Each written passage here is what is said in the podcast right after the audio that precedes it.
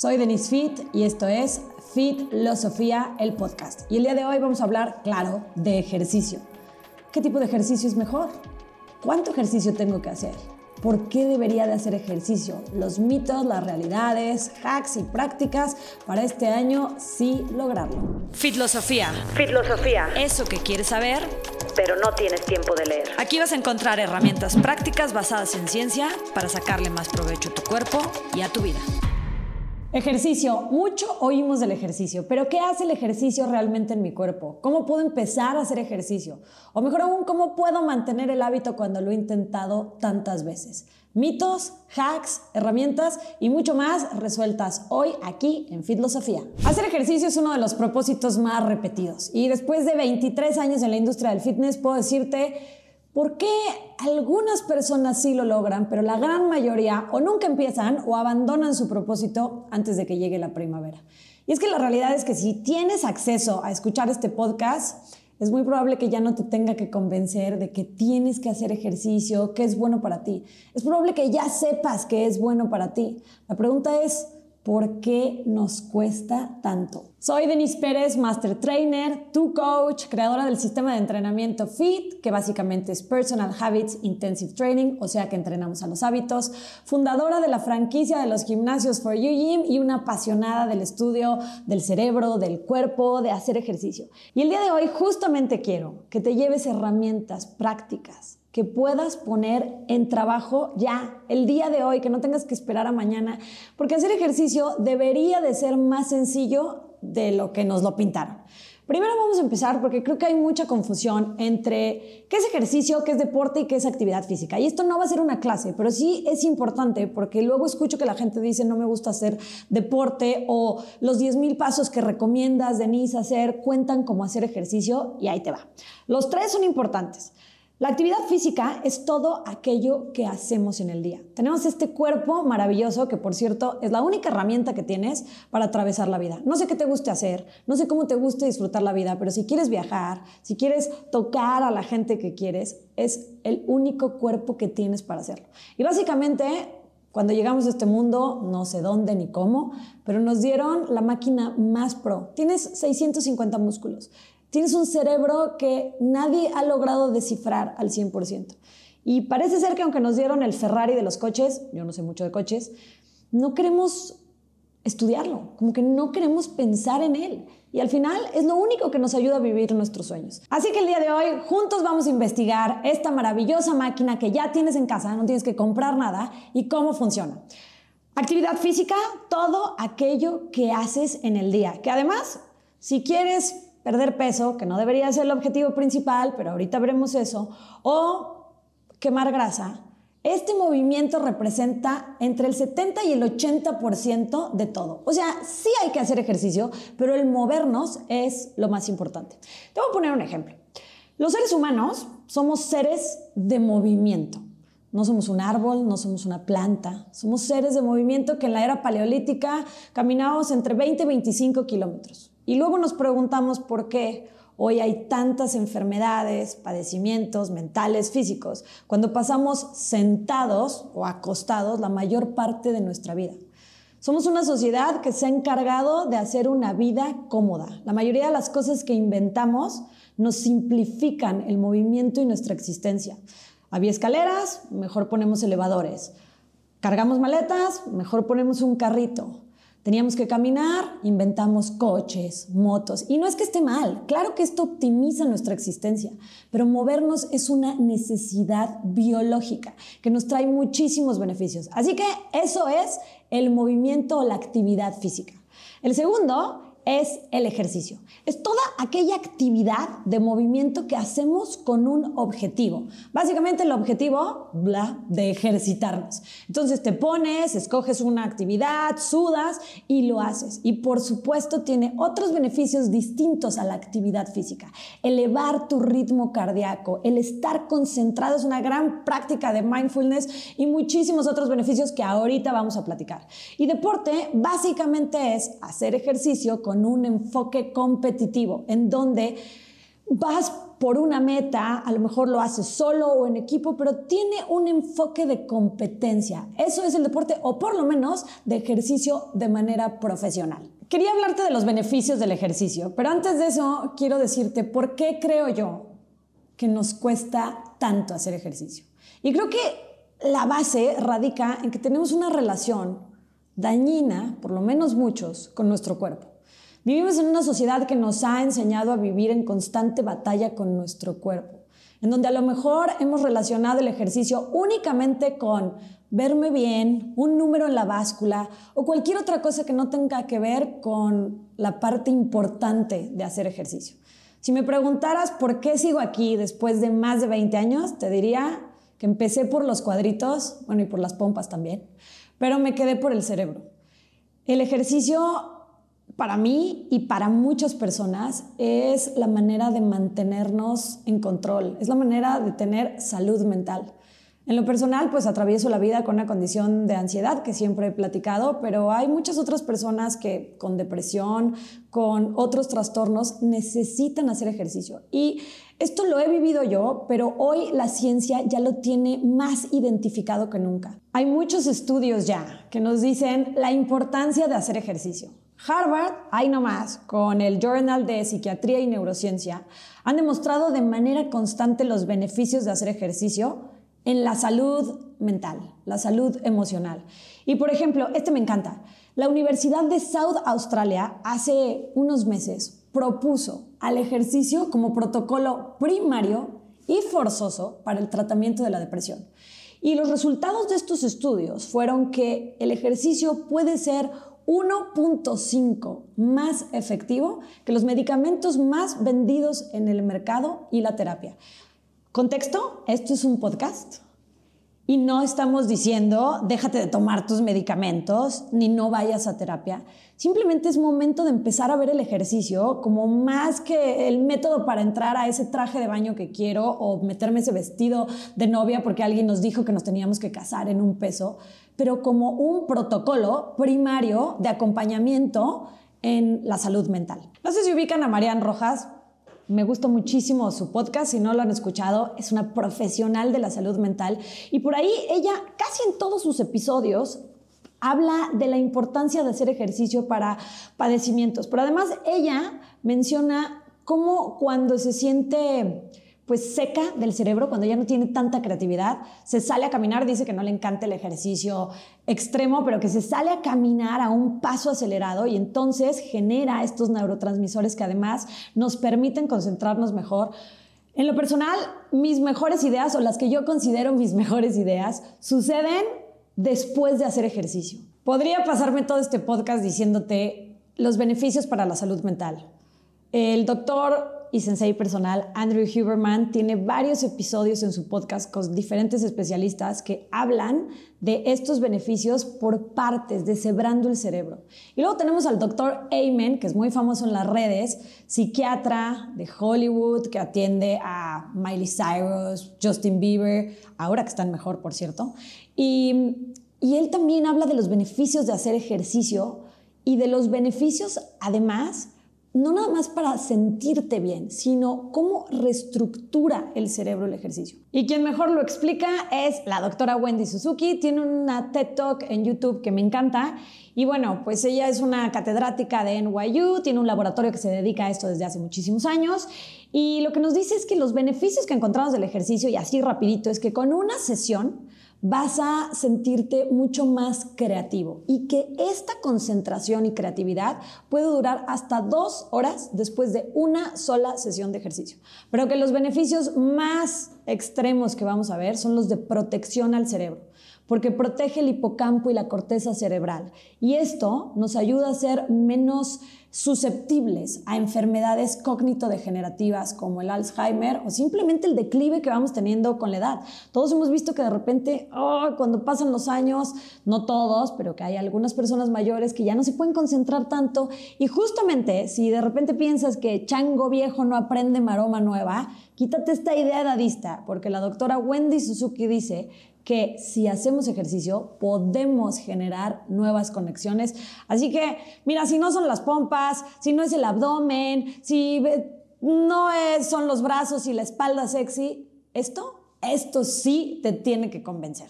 Muchas de las enfermedades que padecemos, como cáncer, eh, son enfermedades inflamatorias. Esto no es una consulta, pero este sería un buen resumen. El doctor Danny Lieberman, que es catedrático de Harvard y que tiene un libro que se llama Exercise, la ciencia detrás del ejercicio, lo explica muy bien. Y dice que el ejercicio es uno de los mejores antídotos para la inflamación, la inflamación del cuerpo que nos causa otras enfermedades. Y de hecho da una estadística que a mí se me hace perrísima que te voy a leer aquí. Esto no nada más aplica para las mujeres, pero esta estadística para mujeres dice que las mujeres, y olvídate del peso, olvídate de la forma, empecemos a pensar en salud, que hacen 150 minutos de ejercicio a la semana, tienen 50% menos de posibilidad de padecer cáncer de mama. Y yo creo que esto es nada más una muestra del poder que puede tener el ejercicio. Y si empezamos a relacionarlo más con salud, más con movimiento, más con disfrute, más con el privilegio de movernos, porque yo creo que esto puede sonar a lo mejor muy mágico, pero es una realidad. Nadie piensa en el movimiento de su cuerpo, ni en el privilegio que es poder subir las escaleras hasta que no puedes hacerlo o ves a alguien que quieres que no puede hacerlo. Y entonces sí, ya no piensas en otra cosa. Y aquellos que no quieran invertir en salud hoy tendrán que invertir, probablemente, no quiero ser catastrófica, en enfermedad mañana. Y se me hace bien loco que estamos dispuestos a ahorrar, a meterle dinero al banco, a poder comprarnos a lo mejor un bien, una casa, algo para vivir nuestros años futuros, para vivir nuestra vejez, pero no le invertimos al cuerpo. Y entonces ¿Cómo vamos a disfrutar esas inversiones económicas si no le hemos invertido al cuerpo? Y yo sé que se ve muy lejos, a lo mejor para muchos de los que están escuchando aquí, pero estamos a la vuelta de la esquina y hay que invertirle. Entonces ya no te quiero asustar más, nada más te quiero decir cómo sí puedes hacer ejercicio. Si ya dijiste, ok, Denise, ya, ya entendí que hay que hacer ejercicio, nada más que todos los años lo intento. He hecho varios tipos de disciplinas y nada más no logro hacer ejercicio porque ustedes, los expertos en fitness y en ejercicio, nos la han puesto muy complicada. Porque parece que primero tengo que bajar de peso para inscribirme en un gimnasio.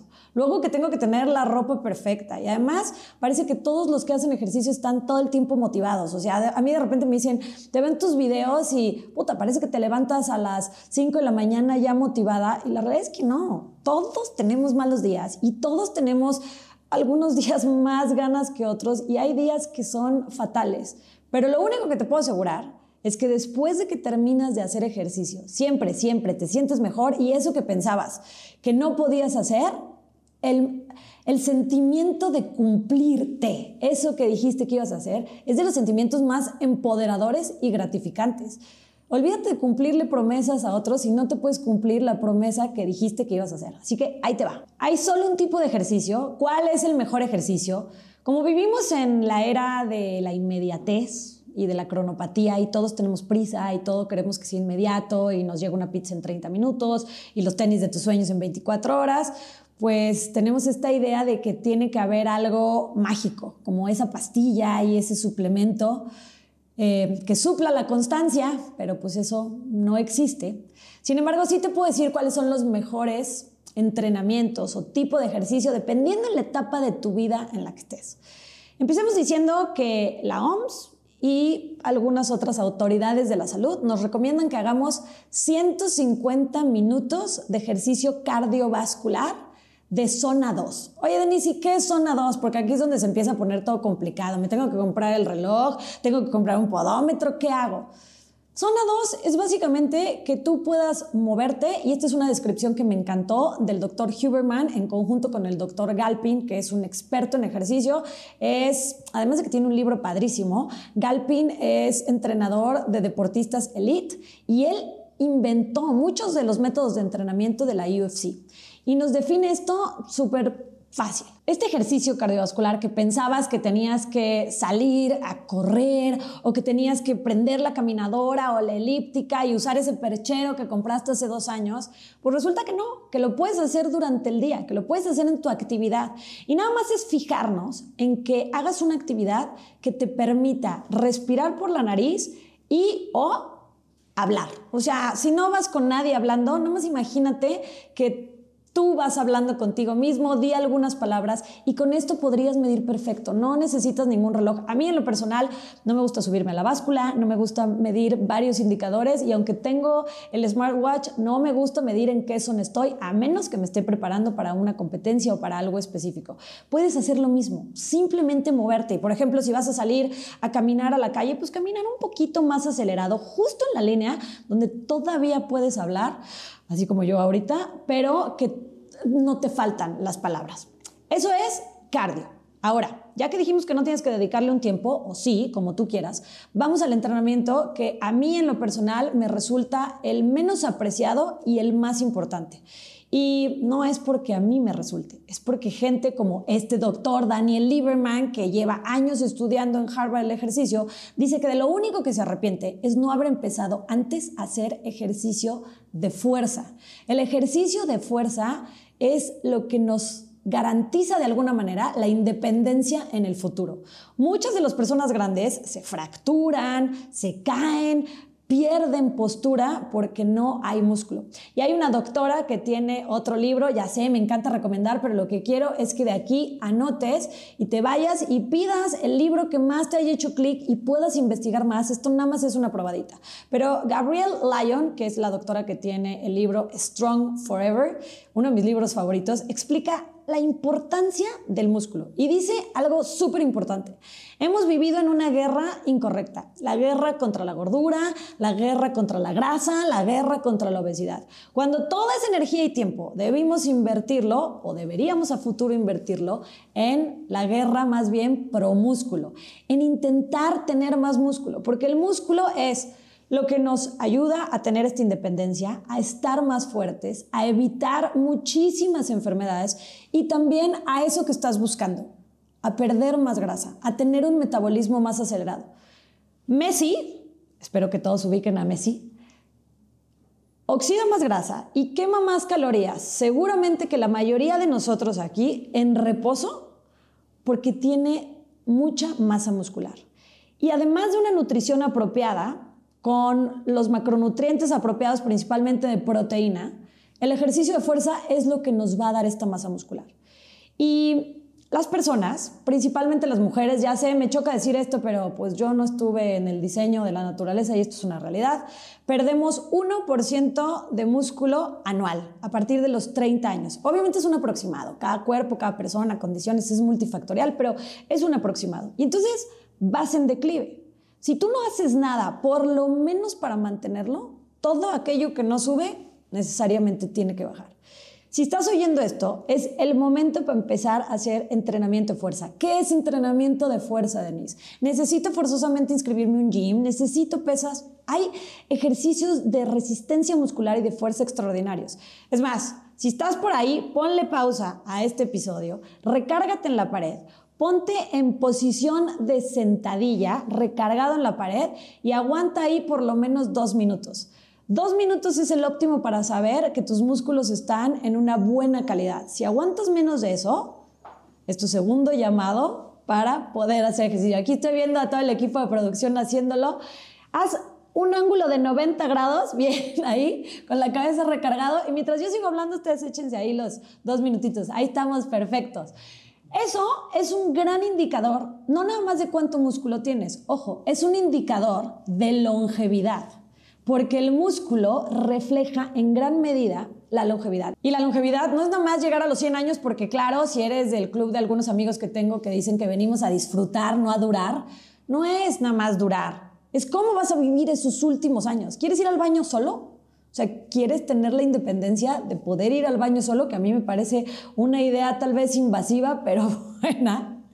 Eh, hay que hacer entrenamiento de fuerza, ejercicio de fuerza. Puedes hacer planchas, puedes hacer sentadillas, puedes hacer eh, push-ups o lagartijas, que sé que luego nos cuestan mucho las mujeres, pero puedes empezar con las rodillas en el piso.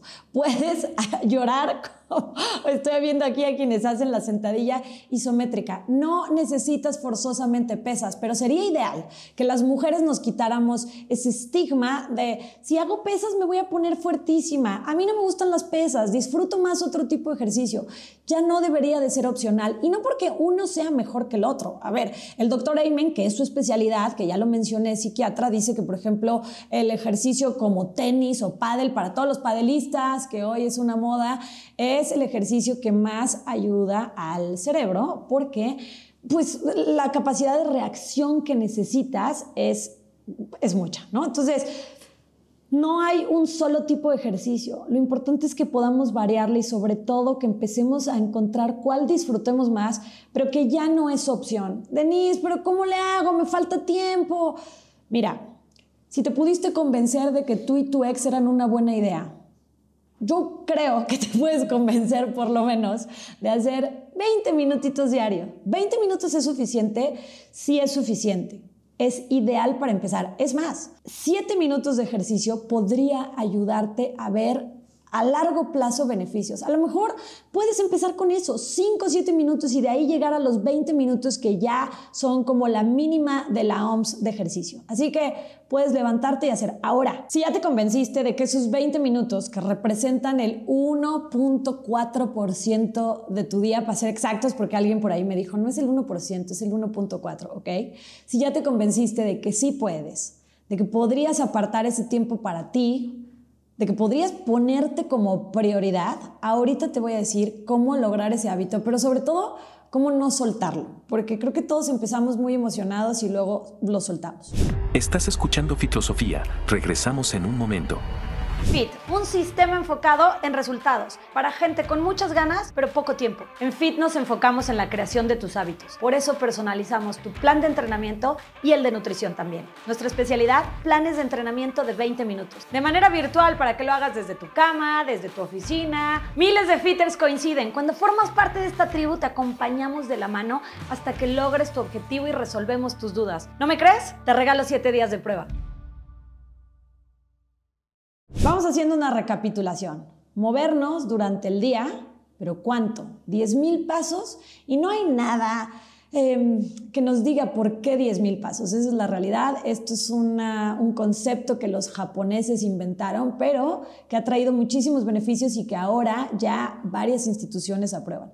Estos 10.000 pasos que des en el día, que puedes medir con tu reloj, con un podómetro, hay podómetros muy económicos o con incluso tu teléfono, son básicos para que no seas catalogado como una persona sedentaria, porque por más coraje que nos dé y loco que suena, a lo mejor haces una hora de ejercicio todos los días y todavía podríamos entrar en el espectro de sedentarios. Y a mí me pasó hace poquito que empecé a medir mis pasos y no llegaba a los 10.000 pasos porque no vivo en una zona que sea caminable, porque mucho de mi trabajo, aunque no lo creas, es de estar aquí, de investigar y me di cuenta que podía estar en el espectro de sedentarismo. Así que 10.000 pasos es lo ideal. Pero ¿cómo llegar a esos 10.000 pasos si a lo mejor no vivo en un lugar donde pueda caminar o mi día día no me lo permite.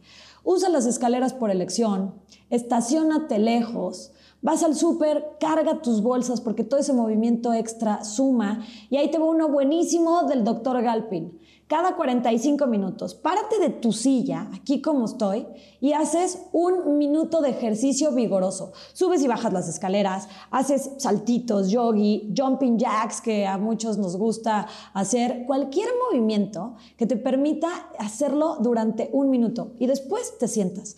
Esto regula tus niveles de glucosa en sangre, hace que rompas ese pico de sedentarismo. Y hay otro que por ahí se volvió un reto que se llama el soleo push-up.